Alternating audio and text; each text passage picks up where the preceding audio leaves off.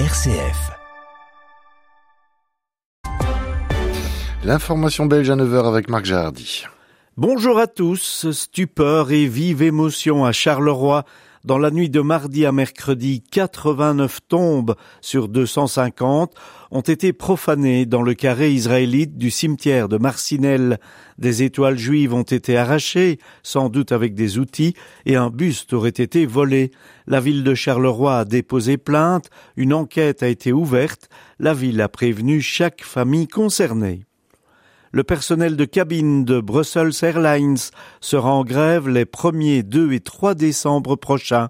Un préavis de grève a été déposé hier en Front commun syndical qui regrette que le personnel n'ait toujours pas récupéré tous ses droits. Les syndicats dénoncent le non-respect de conventions collectives de travail. Les conventions salariales conclues lors de la restructuration en 2020 sont toujours en vigueur alors que Brussels Airlines a récemment signalé un retour aux bénéfices. De leur côté, les pilotes annoncent une action en front commun syndical également le 11 décembre prochain. Ce vendredi, c'est le Black Friday avec de nombreuses réductions proposées au grand public, mais certains magasins resteront fermés aujourd'hui pour protester contre ce Black Friday. Et puis un accord est intervenu la nuit dernière dans le secteur du commerce alimentaire après plusieurs semaines d'action. Syndicats et employeurs se sont accordés sur la prime pouvoir d'achat notamment. Une trêve est entrée en vigueur ce matin à 6 heures, heure belge au Proche-Orient, entre Israël et le Hamas, après plusieurs semaines de guerre. 13 premiers otages israéliens détenus depuis le 7 octobre dernier seront libérés cet après-midi à 15 heures.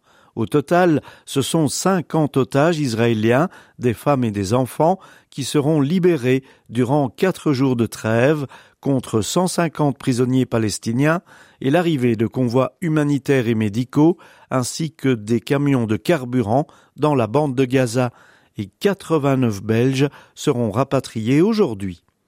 Aux Pays-Bas, plusieurs manifestations ont eu lieu hier contre la victoire de l'extrême droite, le parti PVV de Geert Wilders, lors des dernières élections.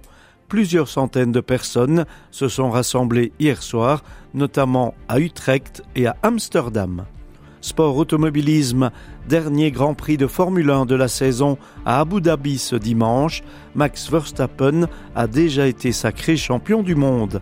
Et en tennis, la Serbie a rejoint l'Italie en demi-finale de la Coupe Davis grâce au succès de Novak Djokovic. Fin des infos, bonne matinée.